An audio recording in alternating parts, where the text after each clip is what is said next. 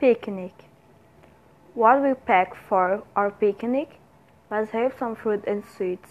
Let's have some crisp and sandwich. Let's have some cheese and meat. Where will we have our picnic?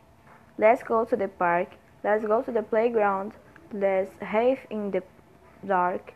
Who will come to our picnic? Let's go with some on phone.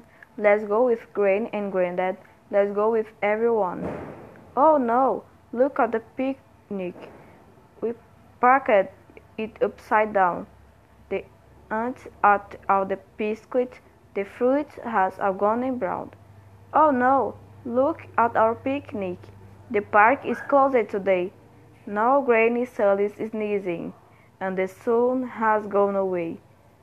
But oh, we love picnic, and when we see the sun, we will pack our picnic basket in another zone.